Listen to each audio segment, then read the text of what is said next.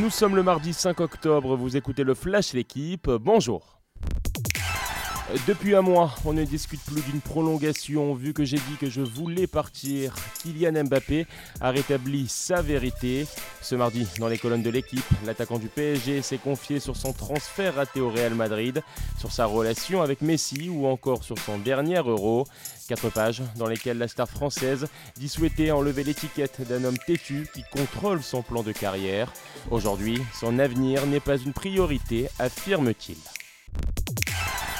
Kylian Mbappé qui a aussi rendez-vous avec les Bleus. L'équipe de France se déplace à Turin en Italie ce jeudi pour disputer la demi-finale de la Ligue des Nations face à la Belgique, compétition créée en 2018.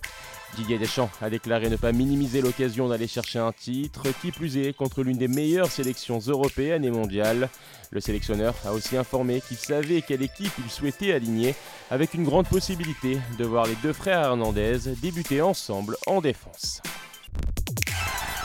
presque 70 ans et toujours aussi populaire, Claudio Ranieri prend les rênes de Watford. L'entraîneur italien a signé un contrat de deux ans avec l'actuel 15e de Première League. Quatrième expérience outre-Manche pour Claudio Ranieri, champion d'Angleterre surprise avec Leicester en 2015-2016. 25 ans que le transalpin entraîne aux quatre coins de l'Europe.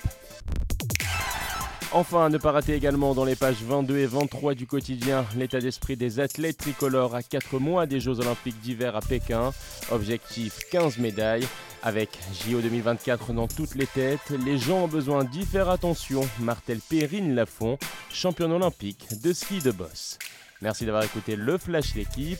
Bonne journée.